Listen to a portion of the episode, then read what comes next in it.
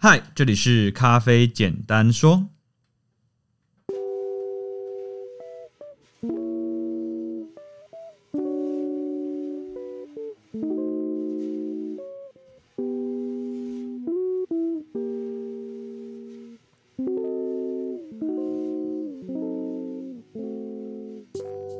欢迎各位朋友收听《咖啡简单说》，这里是华语世界中一个介绍精品咖啡的 podcast。每次更新一则咖啡小知识，让你更懂得品味咖啡。大家好，我是曹板，我是向。大家最近好吗？有没有喝到好咖啡啊？我们今天要来进到一个冲煮的单元，这个单元我们会来跟大家讨论所有跟冲煮有关系的问题，包含了器材采买的建议，或者是冲煮技巧，或者是一些。关于冲煮的理论，我们都在这边跟大家分享。呃，那我们今天主题会聚焦在意式咖啡机的采购建议。其实，在意式咖啡机的采购建议上，其实在网络上已经有非常多的观点跟资料，所以它不是一个呃很新鲜的问题，它是一个比较像是一个老生常谈的题目啦。不过，因为有陆陆续续蛮多的听众朋友有问我们相关的问题，所以我觉得说，或许从我们的角度跟我们的经验去。呃，回答这个问题说不定会对大家有帮助。呃，我们在回答这一题的时候，其实我们要来跟大家讨论。呃，我我觉得啦，买买咖啡机或者是买所有的设备，其实它都跟嗯买乐器蛮像的。就像是我之前在买，我大概十几年前，我我去参加热音社，我国中的时候是热音社，嗯，对，那时候我去买买了一把电吉他，我买我人生第一把电吉他，我觉得那个那个经验就跟买咖啡机其实蛮像的，就是说。呃，那时候我就是去去乐器行，然后我就去选去挑一把吉他。嗯，那乐器行的老板就问我说：“哎、欸，你你的用途是什么？你想要你想要什么样子的需求？然后你的预算大概有多少？”对，我觉得其实呃，不管我说的乐器也好，或者是像呃像呃相机，对，或者像音响啊，其实大概都是这种感觉。耳机也是，就是你你把任何东西套用起来都是差不多的概念。你想要做什么？你有多少的预算？然后你你你想要你想要什么样的特色？大概就是这个几个点，所以我觉得咖啡机跟这个问题蛮像的。那时候我在买吉他的时候，那个那个乐器行的老板就他就试弹给我听嘛，然后就跟我说：“哎，这个这这个这个吉他是 F 牌的，它听听起来比较甜。嗯 ”哦，好酷哦！所以听第一次有听过音色是有用甜来形容的。然后他就打了另外一个，他说这个呃可能 P 牌的，他说这个这个这个吉他听起来比较狂野。嗯啊，你是比较喜欢甜的音色，还是喜欢比较 wild 的音色？风格不同，风格不同，我就觉得哦，好有趣哦，这样子去形容这个东西，我觉得蛮蛮蛮好的。那我觉得比较不一样的地方在于说，咖啡机你去，不管你是去店家或者是在网络上买，其实你很难一次能够试到每一台咖啡机煮出来的味道。对，好像比较困难，通常都是一台或者对，你不可能像乐器行这样子买一台一台试。对啊，对啊，那。我觉得，所以大家就变成说，比较像是一个在呃盲测，或者是就是忙中选选的的那种感觉。所以你只能看网络上的资料，那有些资料可能会因为他可能要行销这台，他会讲特别多的好话，所以你也没有办法去很客观或者是很完整全面的去搞清楚你到底该怎么样买咖啡机。嗯嗯嗯，对。但是我觉得我还是会回到一个问题，就是说，其实我觉得。挑去选咖啡机，或者是去试咖啡机的味道会蛮好的。我举个例子来说，比方说，我以前呃，可能我我自己会喜欢两种咖啡机，一种是拉霸机，对，然后一种是呃变压机。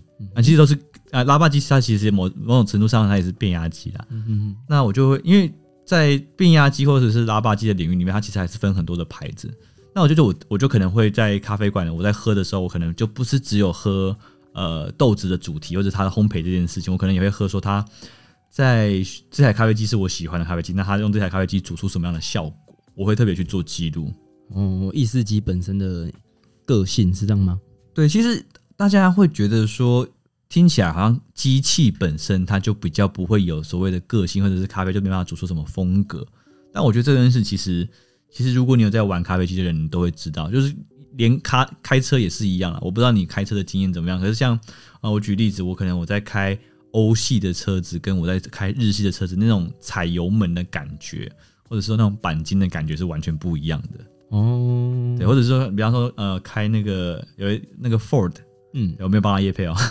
那、嗯、开 Ford，因为 Ford 的油门特别重，嗯，就跟 Toyota 开起来都很不一样，然后跟那个福斯开起来也很不一样，每台每台每台的车的品牌的油门都不太一样。啊，这这些我是不晓得，但我知道某个三叉牌的车子，它的引擎声哦很性感哦，真的，里面的引擎是很性感。对，你刚讲的那些我都没有碰过。对，所以我觉得就是咖啡机它也是这样子。那呃，我们从比较科学的角度来看，其实咖啡机的特性会跟它的，比如说它的呃出水量有关系。对。对，那就是跟它的里面的构造有关系，那也跟它的加热方式也有关系。哦，所以机器不是只是呃把它弄出咖啡这样而已，它也是有他的就是性格跟他想呈现的风格这样。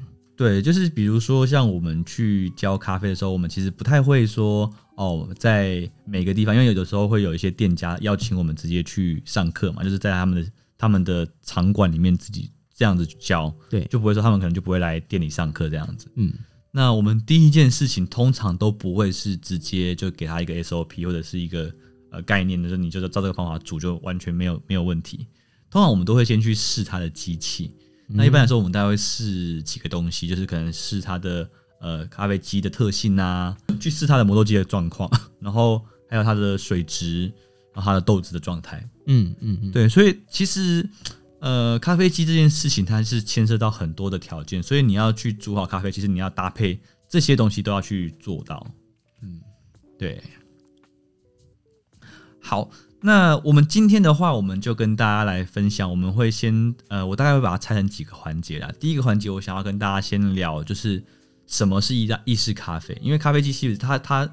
呃，有一些咖啡机它不是意式咖啡，所以我们这个东西我们要先做呃一个比较完整的划分。那我们会跟大家介绍一下咖啡机它的历史，然后意式咖啡机、意式咖啡这件事情的整整体的概念。嗯，那接着我们会跟大家来聊呃咖啡机的种类跟类型，它有很多种不同的型号。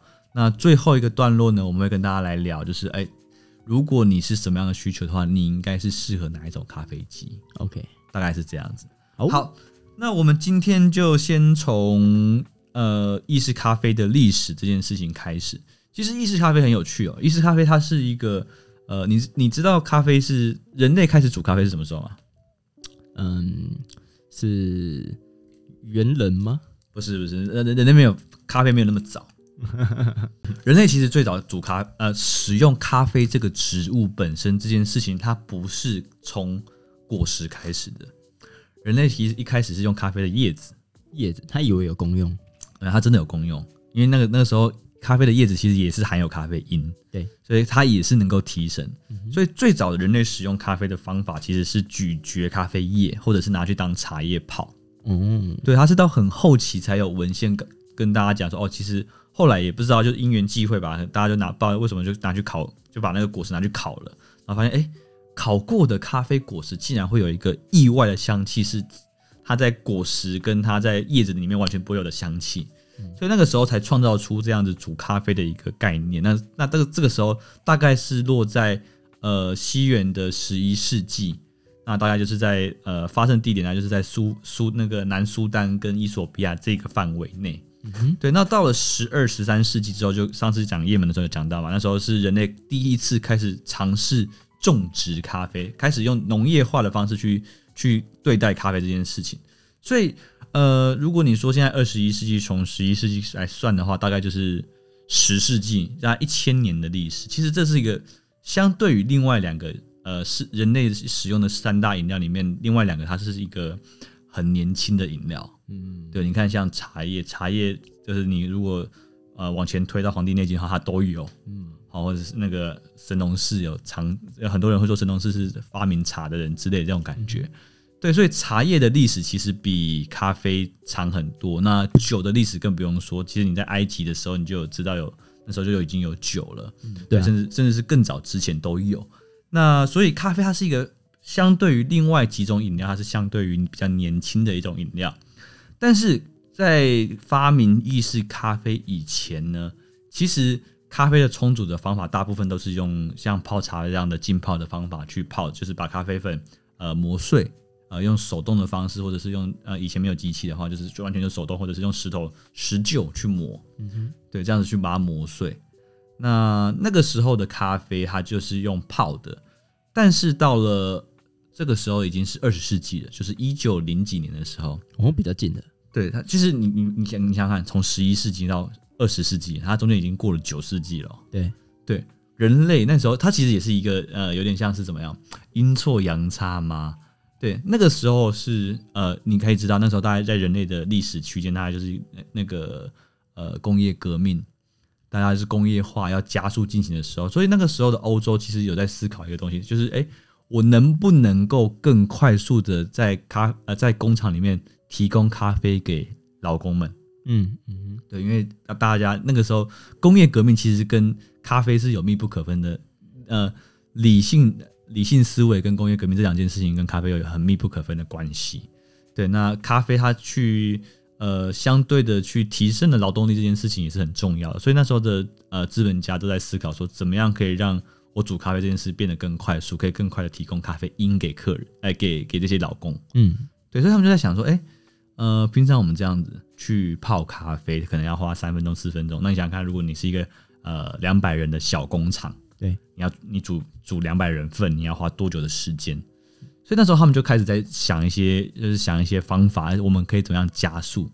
那这这个历史其实还有一段蛮长的一个故事。那我就简单化来讲，它大概就是，哎，因为这件事情的目的，他发明了意式咖啡。哦，对。可是那个时候一开始的意式咖啡，它其实是一个不那么好喝，因为那时候它是用很滚烫的水，然后呃加一点帮补的压力去推它。所以那时候没有调整到最好的方法。那一直到一九忘记是十几年还是一九二零年的时候开始，那时候呃创造出了新的咖啡的的那个专利，让咖啡产生了一个很特别的东西，叫 crema。嗯，对，crema 这个字它是英文也是意大利文。好，那 crema 这个字它其实是它的概念大概就是在讲说，呃，咖啡因为这个意大利咖啡机的发明。它让咖啡在一个高温高压的环境底下进行萃取，那这件事情是从来在咖啡冲煮的历史里面没有发生过的事情。嗯，对，咖啡都一般来说都是在常压的条件底下去煮咖啡，所以你知道常压跟高压底下会出现一个差别，就比如说你看碳的结构，同位素的碳，嗯，它在一般的条件是碳，但它在高压里面会变钻石。嗯哼，那咖啡有点像这样的感觉，嗯，高温加高压这样。咖啡在常压的条件底下，它能够溶出来的东西，基本上都是一些易溶于水的物质。对，可是当咖啡在进入高压的条件底下，它就会让一些呃本来不不太容易溶于水的物质溶进咖啡，强迫溶进咖啡里面。比如说油脂，嗯，比如说二氧化碳。那这些二氧化碳、这些油脂，它们就会因为高压的底下，它会全部被挤在咖啡里面。那这样的咖啡我们就叫 espresso。那你会发现。Espresso 的上面都会有一层金黄色的泡沫状的的液体，那那一层东西我们就叫 cream 嘛。嗯，对，所以十九世纪咖啡是一个咖啡历史的非常重要的里程碑，crema 的产生改变了一切。哎哎，在以前都是黑咖啡，或者是呃你可能加其他东西，但是 crema 这件事情直接改变了咖啡的历史跟文化，因为你看。呃，比如说我们在讲的第二波咖啡浪潮，它基本上都是以意大利咖啡机为核心的一个革命浪潮。嗯，那咖啡，你看 Starbucks，Starbucks 最早之前是用意式咖啡机的，它现在改成全自动了。嗯，对，它现在就是自动化的咖啡冲煮设备。可是它以前它是用最传统原始的这种意式咖啡。你想想看一下，以前的呃美国的咖啡文化市场，基本上就是那种呃那种加温的滴滤壶。上面煮热水，然后让热水慢慢往下滴，然后它就是跟手冲一样，它是可是它用电，但是用机器的，嗯，然后用一个保温盘在底下，嗯，这个咖啡就不断的加热，加热八个小时，它就是又苦又涩又淡又难喝的一杯咖啡水。所以当时，呃，这个呃星巴克的创办人他们就去到意大利去考察咖啡文化，他们就发现意大利咖啡文化的这种感觉，他们就觉得啊。哦太 shock，他们就想要把意大利的咖啡文化带回美国，嗯，然后就变成一个风潮，就变成 Starbucks 这样的东西，然后它就遍遍满全世界。那我们刚刚讲的意式咖啡，它其实它有一个特性，意大利咖啡它有一个特色，它有一个最大的特色就是它的咖啡非常的浓烈。如果你去测浓度的话，它非常的浓，它大概一杯浓缩咖啡，你看它三十 CC 对不对？嗯，好，它的浓度大概是一般的手冲咖啡的三到四倍。甚至有可能更高。哦，对，那这个就是成就会变成一个很很好的条件。什么条件？它可以形成调配很多饮品的基底。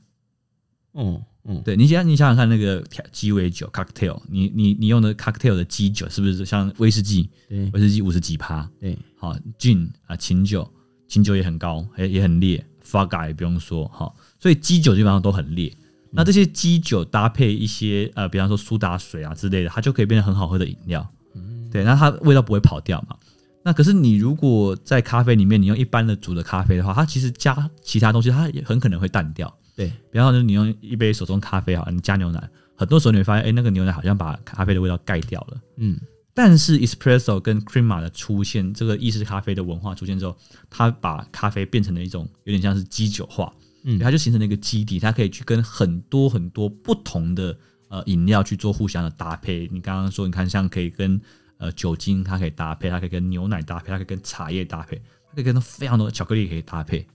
对，所以咖啡也因为意大利咖啡的出现，在这个二十世纪的这个里程碑，它让咖啡变成一个全球化的饮。对，也因为 Starbucks，也因为意大利咖啡，就是反正这些东西让咖啡不再只是限于欧洲，或者是可能最更早之前是在非洲。它因为意大利咖啡的文化，它传递到更多的地方，对，变成一个全球化的流行。全球化，全球世界各地的人，大家都在喝咖啡，也提供了呃调味饮料很多的可能。对对对，那这个东西是在意意式咖啡之前是没有办法想象的东西。哦，所以可不可以说，呃，意式咖啡机的出现让咖啡这个饮品从之前的纯粹的那种提神的兴奋剂，变成了呃人们慢慢关注好喝这件事情。呃，我觉得有点跳得太快，就是就是因为你你从一般的煮的咖啡，因为一般煮的咖啡也不见得会不好喝，但是我们可以讲一下那个脉络，就是因为呃可能在咖啡在更早之前还没有意大利咖啡之前，它可能是一个呃更小众的文化。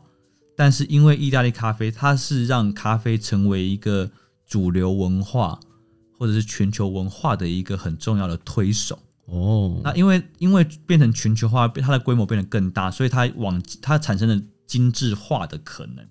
嗯，酷。对，所以它它你要先大众，你才能够更精致嘛，因为你的那个市场变更大，你就可以有更多的分级制度。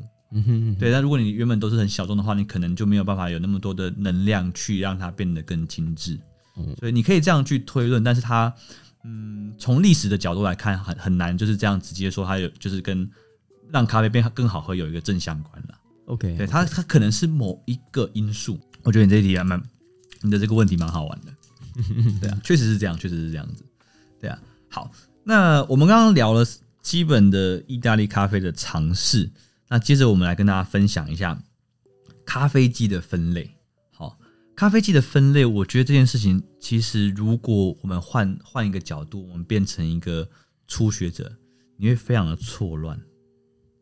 咖啡机太多种了，好，你你你能够想象吗？因为你你对咖啡机也是很认识很少。对啊，那我会想问说，哎、欸，啊，咖啡机不就是？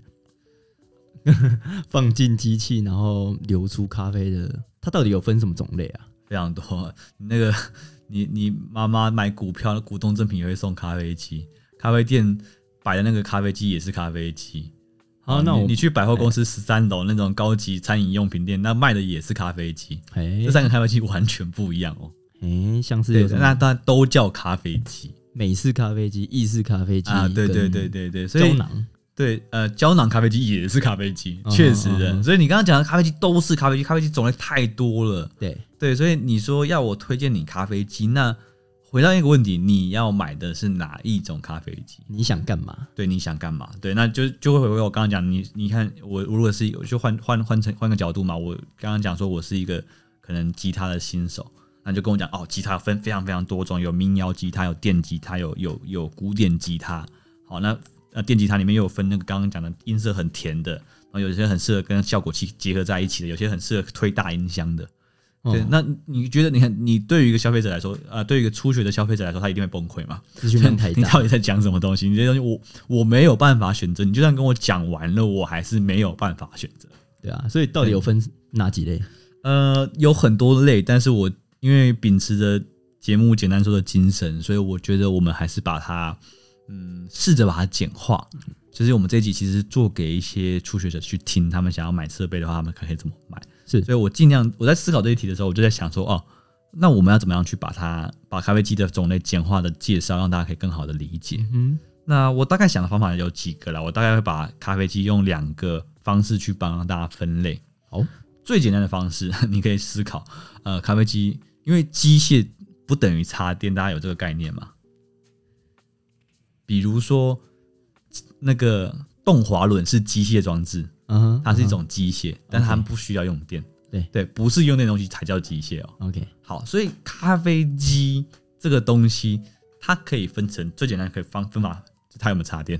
嗯，它是手动式的还是电动式的？嗯哼，对，手动式的，比方说什么？比方说有一个东西叫 Flair，它是它是压用压的。这样子加压的咖啡机械，嗯，啊，这种手持式咖啡机，或者是有两两根那个海鸥咖啡机，嗯，它长得像海鸥，你可以这样往下压，对，挤浓缩出来，那也是咖啡机呀，嗯哼，对，所以呃，有一种咖啡机就是这种手动型的咖啡机，它是这是其中一种，它就是不插电的，嗯，对，那还有一种是插电的，哎，跟乐器很像，哎，对，电木吉他跟电吉他的感觉嘛，你有插电跟没有插电，那其实咖啡机也是这样，那呃，不插电的咖啡机有一个好处嘛，它没有电的需求。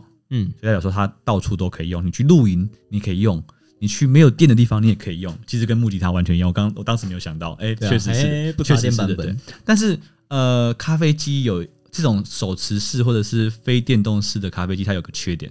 怎么说？它不能自己做热水。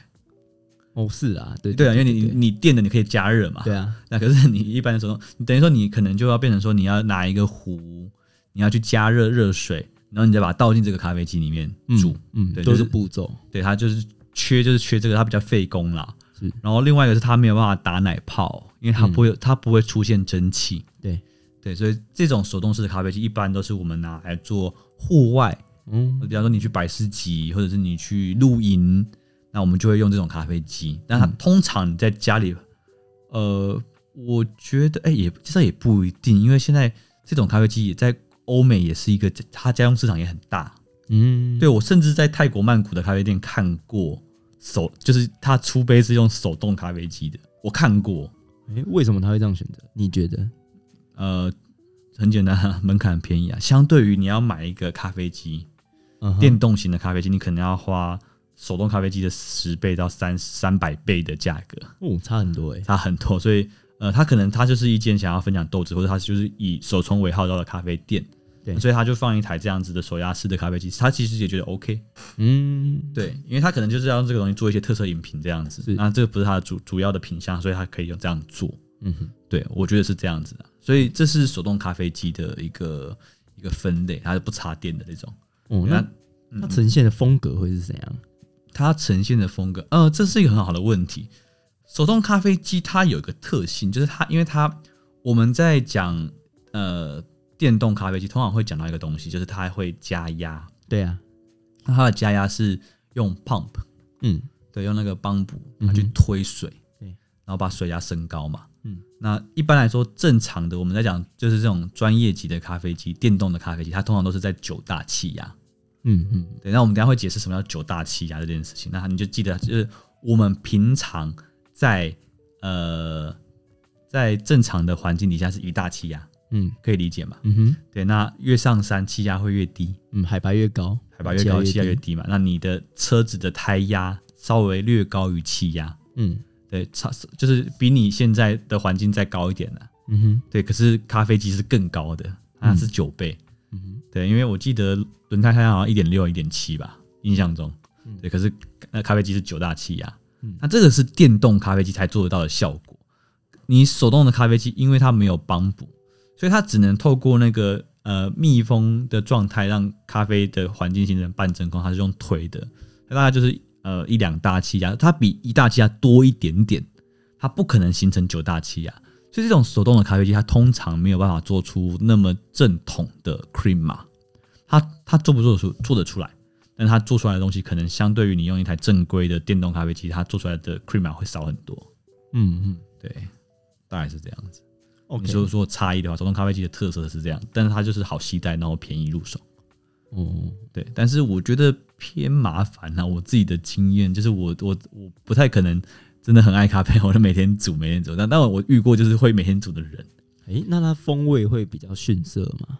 风味的比较逊色吗？嗯，你说什么意思？跟谁比比较逊色？嗯、跟电动的比比较逊色吗？对啊，比如说它会不会少了一些哪个风味段的？还是说比较没有以层次来讲的话，会不会也有差差？我觉得你可以把它想象成略浓于手冲咖啡，但是比意式咖啡淡的咖啡。哦，因为没有加压。对，但是浓淡之间，它跟好不好喝没有正相关。嗯，对，所以你不能说它一定会比比较贵的咖啡机不好喝。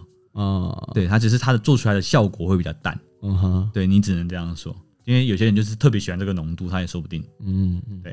哎、欸，那我再问一个小支线啊，好，手动的咖啡机有没有技术难度呢？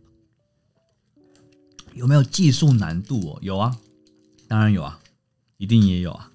OK，对啊，没有啊，任何东西都有技术难度，就是应该说，呃，有技术的人跟没有技术的人在操作上面，他们可能都操作一样的顺序，但是细节不一样。嗯哼，对，那就是比方说，我举例，你不管是手动或电动，好，电动的可能就是磨粉、填压，然后上把萃取，它一样都是做的一样的一样的动作。但是一个资深的咖啡师跟一个新来的咖啡师，他们在做一样动作的时候，呈现出来的细节是完全不一样的。嗯，对，就像就像你要你呃专业的录音师跟我们这种业余的 podcaster 在在操作录音的界面做的事情一样，但细节完全不一样哦，反应的直觉也不一样。所以没有一个东西是没没有难度的，它就是细节，你你对细节的注意力到什么样的程度。而已，嗯嗯，对，了解，所以一定有，一定有，这样有回答到你吗？有，我觉得可以。好，那所以我们刚刚讲的第一个大分类，电动跟手动，就是木吉他跟电吉他的差别了。那基本上我们大部分在讨论咖啡机，大家的想象会比较多是在插电型的。那插电型因为它太大，它太大类了，所以我们就把它放在后面来讲。那我们现在来讲插电的这种，呃，插电的咖啡机它其实就比较相对复杂一点点，但是我们还是一样。秉持着简化的精神，你可以把它想象成，我们用一个方式来把它拆解。咖啡煮咖啡这件事，你如果把它简化成三个步骤，嗯，它大概就是三这三个：把热水煮热啊，把水煮热，把粉磨成啊，把豆子磨成粉，把热水跟粉融合在一起变成一杯咖啡。嗯，大概都是这样子。你所有的煮法，你所有的器具都是这三个步骤。嗯，对，不会跳，没有一个器，没有一个冲煮方法是跳脱这三件事情的。嗯，好，那这边就是这是重点了。咖啡机的分类，你可以用这个方法去分。它如果我刚刚讲的三个步骤，它是三合一的这种类型的咖啡机，就叫做全自动。你按一个按键，它会把水加热，它会把粉磨，它会把豆子磨成粉，它会把这两个合在一起变成一杯咖啡，真方便。对，这种机器就叫做全自动咖啡机。嗯哼，好，哪里会有？比如说你去超商。好那种就是叫全自动咖啡机，它的咖啡，它的咖啡机里面把所有的功能都涵盖在里面。嗯，这个叫全自动咖啡机。好，那如果说这台咖啡机它的煮咖啡的功能是独立出来的，它跟磨豆是分开的，这种磨豆机要跟咖啡机分开，它不是在同一台机器人，这种就叫半自动。嗯，对，就是大概在市面上是这两种类型，但是这件事情也是到千禧年之后被打破。这时候出现了第三种咖啡机，叫做胶囊咖啡机。嗯哼哼，对，那胶囊咖啡机就完全突破这个限制，它基本上它也没有磨粉，它也把磨粉这个步骤抽离了，因为它的原材料不是粉，是胶囊咖啡的胶囊。对，嗯，所以那我一直在讲一件事情，其实大家不要瞧不起胶囊，或觉得胶囊不是精品咖啡。对。您知道，如果把胶把精品咖啡的概念放进胶囊去做这件事情，会变超强。嗯，对。那在国外这件事有没有做到？做到了。你去那个 Maxwell Dashwood Corona 它的它的精品咖啡的网站里面，你可以买到精品咖啡胶囊，你可以买到世界各地第一流的庄园的胶囊咖啡，而且这个胶囊咖啡可以塞进去雀巢咖啡机胶囊咖啡机里面用，超酷。对，那就等于说你你想想看，呃。基本上你没有办法做全自动，呃呃，你你你可以完全不需要技术的把胶囊咖啡机用一个很方便的方法插进去那个胶囊咖啡机里面，然后煮出一杯超屌的咖啡。嗯嗯嗯，对，哦，很猛的这个。对，所以胶囊咖啡是一个完全颠覆以前咖啡机体系的一个一个神奇的东西。那它的萃取它也很很很猛，它是往十四十四大气压去发展的。哦，更高压。对，然后所以胶囊咖啡成为一个胶囊咖啡冲煮系统。嗯，对，但是这个东西是现在的精品咖啡界还很少去涉略的。哎、欸，为什么？呃，太新了。太新是它同时间太新，但是人们的思想又太旧。哦，还跟不上。对，应该说它第一个它新，然后第二个它的门槛高，你要开发出适合胶囊咖啡冲煮系统适合的咖啡胶囊，这件事情要花的成本太大了。是普通的精品咖啡业者都不是这种层级的咖啡开发商，嗯哼哼，他做不到。嗯、然后第二个，我觉得是比较主流的原因，大家对胶囊咖啡还停留在它跟三合一咖啡是一样 level 的东西。嗯哼，对，所以大家不会去思考说，哦，胶囊咖啡应该可以跟精品咖啡画上等号。嗯。对，但是我觉得，呃，也不是说我看衰，或者是我对手冲咖啡或意那种意式咖啡悲观。但是我觉得，如果要让，就像意大利咖啡机，它一开始发明，它它推展到全球这件事情，我认为胶囊咖啡机，它说不定在某一个时机点，它也会让精品咖啡的文化更，因透过胶囊咖啡这样的形式推广到更广的咖啡的爱好者的层面。哦，能想也说不定。对对对，我觉得这件事是可行的，因为我已经看过好几个稍微比较大的那种精品咖啡商开始去开发胶囊咖啡。嗯，对，比方说，你看像你喜欢喝的 The Barn 呀，它也有胶囊咖啡。嗯，对，然后它也有它也有那个三合一的浓缩。嗯，对，对啊，如果嗯胶囊咖啡可以里面是嗯精品的，就是那种单一庄园的，嗯，我会很有兴趣诶，就我在家就很方便就可以喝到，就是。很好喝的咖啡哦，我们可以去测试啊，我们可以去，因为它它这个是通用通用那个那个什么那个雀巢的咖啡机，我们可以去搞一台雀巢咖啡机来买买买看，这样这是可行，这是可行，很好玩，这可以操作，我们可以试试看。好，所以这个是我们讲的全自动、半自动跟呃胶囊式，对这三种。那你可以把它简单的想象成手排车跟自排车，嗯。好自排车相对来说操作比较简单嘛，基本上你就是油门，然后油门跟刹车，然后你的变速箱自动变速箱会帮助你控制档的变换。对对，但是手排车你就比较复杂，你的左脚还要去踩离合器，然后边打档，然后呃要听转速去换挡，干嘛干嘛之类的。嗯，那我觉得全自动跟半自动概念上它大概就是这种感觉啦。如果你是全自动咖啡机，基本上你的。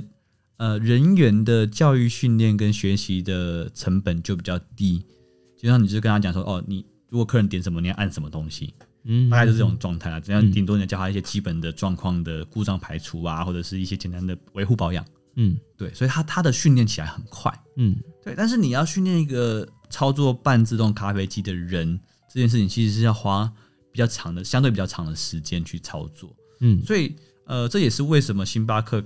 呃，它膨胀或者它开发，它发展到后后期的时候，它没有办法再继续用半自动咖啡机的原因，嗯，对，因为它的扩张速度大于它的人才训练的速度，是，所以它的总部才去决定说，好，那接下来我们的 Starbucks 就不要用半自动咖啡机，都用全自动，都用，哎、欸，也没有到都用全自动，因为你在美国西雅图的 Starbucks 总部，你还是喝得到半自动的咖啡机，嗯，对，所以你要喝。很正统的 Starbucks，你可以去西雅图试试看，因为那个时候他们还保留了半自动的做法。嗯哼，对，可是他们还是以二第二波的那种中烘焙的类型为主的咖啡啦，就看你自己习不习惯，喜不喜欢这样子。OK，对，好，所以我刚刚讲呃半自动、全自动手牌跟自牌的概念，那接下来我们跟大家讲一下，基本上我们在呃专业的咖啡馆或者是你是这种独立咖啡厅，通常我们都不会采用全自动，我们都会选用半自动。原因是因为咖啡的味道跟磨豆机有很直接的关联性。那如果你是全自动的咖啡机，因为它的成本考量，因为它的呃体型的考量，它不太可能在这么呃通常啊，这也不是，这可能也会有例外。通常在全自动咖啡机里面，它不可能塞到太顶规的全呃磨豆机。嗯。对，所以我们在做半自动的时候，我们可以追求很顶规的磨豆机搭配半自动咖啡机，这样做出来的咖啡效果通常会最好。哦，对，那很少听说全自动咖啡机里面用超顶规的磨豆机。嗯，对，呃，可以这样操作，可是因为它的市场的啊、呃，它面对的市场不一样，因为全自动咖啡机它是希望方便快速，不需要教育训练，做出一杯好咖啊，做出一杯可以喝的咖啡，也不能说它做做好咖啡啦。嗯，对，所以它不会在设备里面啊，咖啡机里面放入太高等级的磨豆机。嗯，但是我们这种咖啡店就需要，我们就需要一台比较好的磨豆机搭配半自动咖啡机去操作。对，对，所以呃，我们刚刚讲嘛，从手动跟电动，手动是比较小众，电动比较大众。那从呃电动里面又分成半自动跟全自动，那全自动还是比较小众，半呃全半自动是比较大众的，在咖啡馆或者是咖啡厅的讨论范围里面。嗯，好，那我们这边就稍微讲一点。关于半自动的细节，这个地方就会稍微难一点点。如果你在采购的状态的底下，好，今天你可以用一个用途去帮自己思考，你今天想要喝咖啡的动机跟目的是什么？如果你今天就是在家里，你想要舒舒服服，然后很很 chill，不需要学咖啡，你就是你没有想要学咖啡，你只是想把咖啡做好，对，那你基本上就买全自动就好了。嗯，对，这不是贬义，就是你的需求就只有这样子，你不想要每天就是哦，因为这些参数来变来变去，改变水温干嘛的？你觉得这东西太复杂，你就是想要喝一杯咖啡。那这个时候我其实就蛮推荐你去买呃全自动咖啡机，或者是胶囊咖啡机，我觉得也是合适的。嗯，但是相对来说，在台湾你要选择到好的胶囊咖啡这件事，我认为不太容易。如果在国外的话，我觉得相对容易。嗯，对，所以我会我在这两个选择里面，我会更推荐你用全自动。而不是胶囊咖啡机，嗯，对，所以如果你的用途就是 chill，想要煮一杯咖啡，然后不想花太多的力气，那我觉得你你选全自动。但是如果你的今天的用途，你今天想要学咖啡，你想要去玩咖啡的话，我觉得全自动咖啡机的玩，那它的可玩性不高。对，你基本上那几个按键按完，你试过之后，你基本上没有什么东西可以玩了。嗯，对。但是半自动咖啡机它就有很多的面向可以去操作，可以去调整。那半自动咖啡机它里面，它大概也分成几个呃等级的 level，就像我们刚刚讲最早讲的电吉他，它也有分很多 level，还有从一万块以内的这种的等级，然后一万块到十万块，或者一万块到五万块，五万块到十万块，那就是几万块为一个区间呐。嗯、那初阶的，我们讲半自动咖啡机里面最初最初阶的 level one 的这种咖啡机是哪种咖啡机？这种咖啡机，呃，咖啡机的呃半自动咖啡机，它的分类大概，你高级跟呃普通级的这种咖啡机，大概就是差在一个地方，帮补，差在帮补。对，我们这边会讲一个专业术语，在咖啡机里面，初级的咖啡机一般来说，它会用的是呃震动式帮补，震动式。对，那如果你是比较高级的咖啡机，会是回转式帮浦。哦，对，那你不用理解那么难的术语，你基本上只要知道一件事就好了。普普通的咖啡机，它的它运作的那个声音会很大声，嗯，因为它是震动式的，所以你一开机，嗯，很大声，就很像那种很吵的引擎那种感觉，嗯。但是如果你是用那种呃比较高级的咖啡机，它就会比较它就会比较是低沉的、比较安静的声音，嗯，能想象。对，所以你就。你基本上用分贝去听就知道了。对，你用分贝啊，它大不大声？对，你像不像施工现场？对，它如果像施工现场，它是很大声的那种的话，你可能就它就是回转式。OK，啊，它就是震动。对不起，它就是震动式，因为震动式通常都很大声。嗯，对。那震动式它的缺点不是大声，大声大声不是什么问题，它的缺点是它的水压不稳定。哦，对，震动式的帮浦做出来的水压会忽高忽低，忽高忽低，它会有一个曲线。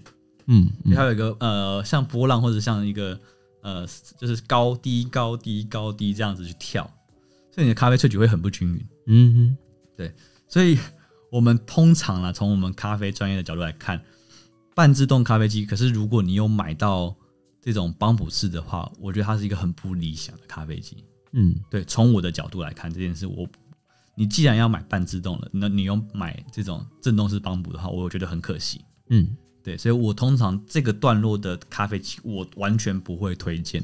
嗯哼，对，因为它因为它的变，它自己的变数太大，它的压力会一直变来变去，变来变去，所以它没办法去追求稳定的充足咖啡。就算你今天想学，你也没有很难在这种震动式的咖啡机里面学到什么东西？它会是一个变音这样，它的变音太大了。OK，对，因为它压力一直在改变，所以你当你一压力一直在改变的时候，你没有办法知道你当下的现在的压力。嗯嗯，那它也是某种程度的变压机。对，它是一个完全没有办法掌握的变压机，这种感觉。OK，对，而且它它压力通常都上不去。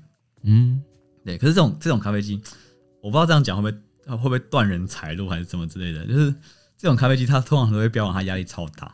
它可以推到十四大气压，干嘛之类这种东西，人家通常都做不到。对，但是它最高能做到十四大气压，但是它如果做到十四大气压，它通常会流不出来。嗯，它的咖啡会推不出来，所以它会它它没办法流出咖啡液体。嗯哼，对，那那那个时候就是大十四大气压。酷，对，所以一般来说，这种这种嗯帮浦式呃这种震动式的咖啡帮浦，它做出来的咖啡大概就是六大气压五六大气压左右。嗯哼，对，那。这种咖啡机通常都会是那种你知道的那种知名家具啊、呃，知名的家电品牌所做出来的咖啡机，通通常都在这个位阶哦。对，那个伊查克斯哦，我不敢猜，对，就是这种，对，不是不好，但是我我觉得它，如果你以学咖啡的角度来看，它刚好就是在一个 很奇怪的定位，它不上不下。嗯，嗯对，你要学咖啡，你拿它学很难，但是它又不方便。嗯，它又不是一个就是你可以无脑去煮咖啡的工具，它也是需要花一点脑力。嗯哼，去，就是我就觉得它有点不上不下，它不是不好，它就是一个，哎、欸，你到底要哪边？它就在一个中间值，可是它两边都没有做的很好。嗯，对，所以我我完全不推这个位置。嗯，对，所以我会跟你说，如果你要学咖啡，你想要玩咖啡，你想要做 cream 嘛，你想要练拉花这些干嘛之类的，我会建议你大概都从正呃这种回转式帮普的初阶咖啡机。去着手，哎，因为它至少在稳定的压力充足，嗯，对，所以如果你今天能够你要学咖啡，你想要玩咖啡的时候，稳定的压力是一个非常重要的关键，嗯，有有稳定的压力，基本上你的变这个东西就不会成为你的变数，那你就可以去追求其他的变音了，对对，可以玩更多东西，对，你的填压可以去练你的填压，练你的研磨干嘛干嘛之类这种东西，嗯，对，好。所以，呃，我我举举一个具体的概念好了。如果你要买到邦普式的这种这种啊这种这种回转式邦普的咖啡机，通常它大概都会在，如果以台湾的行情啊，台湾的行情大概都是在两万块以上，嗯左右。我觉得如果你要学咖啡机的话，可以从这个地方开始买，会比较理想。对，那两万到嗯五十万都有，嗯哼，可是两万我觉得是一个基本的门槛。OK。对，那我我没有特别推哪一个品牌啦，我觉得大家就是去试去喝喝看每一个的状态，嗯，对，好。那在这种呃，我们刚刚讲到这种呃回转式帮浦的咖啡机，它其实也分成几种，对啊，那最简单来说就是它的它的它加热咖啡的加热热水的这个锅炉，因为咖啡机它其实它最贵就是贵在那个锅子。它里面有个煮热水的锅子，嗯，好，那这个锅子它的大小、它的加热的呃稳定性、它的加热的构造，就会影响它的价格。对，那这个东西它的结果是怎样？就是你在煮好几杯咖啡的时候，你的热水温度会不会一直掉？对，如果你的锅炉是越简单越便宜的锅炉的话，通常这样的咖啡机它都它的水温就会跑来跑去。也就是说，呃，举个例子来说，这种咖啡机，它你煮出来，你可能煮第一杯的时候，你的水温是九十三度，可是你煮到第十杯的时候，它已经变成八十二度了。哦，会一直往下。对，所以它它的压力一致，但是它的温度不一致。嗯，所以它也是会变来变去。嗯，对。那通常你买最初阶的回转式也是这样的状况。嗯，所以当你买到越贵的回转式咖啡机的时候，它的呃那个锅炉的稳定性就会越好。对，那我们在呃一般的咖啡机，它通常会有三个功能啊，一个就是蒸汽头，它是拿来打拿铁用的；一个是冲煮头，它是拿来煮咖啡用的；嗯，一个是热水，加热热水的头。好，那一般来说，加热热水跟蒸汽头会合合在一起，然后那个煮咖啡会是单单独一个这样子。那越贵的机器，通常他们就会把这两个锅炉分开来做，嗯，它会变成说有有两个锅炉，一个锅炉是负责管煮咖啡的，一个锅炉是负责管蒸汽跟热水的。嗯，那这样的咖啡机通常最贵。对，那如果你是买那种单锅炉的，就是哦，它把三个冲煮呃三个出热水的地方全部都合在一起的话，这种就比较便宜。嗯，那这种相对来说它的你你可能煮单杯，它就会比较比较稳定。可是你煮到连续煮到很多杯的时候，它就会相对来说比较不稳定。嗯，对，这所以这个就是整个我认为在呃咖啡机你在采购的分类上面简单的分类的，因为我没有我避免掉很多的专业术语。嗯，对，那我我我这样讲你有听懂吗？有，还算简单。那那我可以整理一下嘛？对，你你刚才说呃。单锅炉跟双锅炉的差，我们从最头来最开头开始讲，最开头最远古 有插电跟没插电的嘛，对不对？对，最最最开始的位置。OK，好，如果你想要携带，你想要最，因为那种手持式大概就几千块就有了。嗯，好，手持式的这种咖啡机，你你你几千块你就好入手，然后不插电。那它的缺点就是你热水要额外自己弄。对对，就这样子。那如果你要方便的话，可以选这个呃电动的全自动。对，电动的全自动或者是电动的胶囊。对啊，在台湾的话，台湾的胶囊还没有到那么精品化，所以我觉得你可以选全自动。对，全自动的意思就是说，它把磨豆、把煮热水、把水跟咖啡合在一起，这三件事全部合在一起做，嗯、按个按钮就做得到了。对，就是你在超商看到的，就是全自动咖啡机。嗯，那想玩一点技术的话，你可以选择半自动的，它会有比较多的呃可操作的部分。嗯，对，然后它磨粉会是分开的。嗯，然后再来就是嗯。哦，比较难的地方了，比较难的地方。OK，呃，单锅炉跟双锅炉。哦，你讲到术语了，我刚刚就是避免讲这个东西。可恶，我刚刚都听到。先从这个名字，先从回转 回转式跟振动式啊，先从帮补，先从压力开始。OK，水压稳不稳定？嗯哼，水压不稳定是震动式，它通常声音很大。对，就是你一打开，嗯，那种很大声的声音，那那通常都是震动声。施工现场。对，那这种就是就是那种家电，它会有很多，但很多家电都喜欢这样做嘛，就是它会有很多。就是它可能也出吸尘器，也出什么东西，也出什么东西。嗯哼，他们都通通常大家都会跑去再出一个咖啡机这样子，不知道为什么，嗯、因为它可能是家里家里的家电的一环吧。对对对，都是大大部分都是家都都是震动式，是因为它为了省钱。嗯哼，对，然后它的它的体积也比较小，所以它比较好装在一个比较小的咖啡机里面。OK，那另外一种就是回转式，对，回转式的压力就听起来就很稳定。嗯，对，比较低沉，比较没有噪音的感觉。对，你你你会把它当做是白噪音吧？就是你会把它当背景背景音、环境音。呃，我举例来说好了，你在一间咖啡店，如果他买的是震动式的话，你一定会发现。嗯哼，对，你就算在听音乐，你也会发现停下来，怎么会什么东西那么大声？这样知道他在煮咖啡了。可是如果你是那种呃，你在咖啡店，你通常不会注意到那个咖啡师把咖啡机打开吧？哎、欸，比较少，对，你不会听到，对，除非有蒸汽，顶多是磨豆声，磨豆机的声音会稍微比那个咖啡机还要大声，嗯，合理，对，但它不会大到就是让你一定要注意到它的声音那种，对，对，那这种是会展示，嗯哼，嗯，好，那接下来可以进到加加热水温不稳定这件事情，对，对，那如果它的锅炉本身是独立作业的，那它的热水一定稳定，对，但它这种比较贵。嗯哼，啊，如果它热水啊，它用同一个锅炉，它就会因为你出杯出的太多，嗯哼，它就会比较不稳定，那水就会比较不稳定，嗯、但它相对就比比较便宜，因为它材料用的比较少。嗯哼，对，出杯的速度比加热的速度更快，这样可以这样讲。对，热水供应不及啊，来不及啊。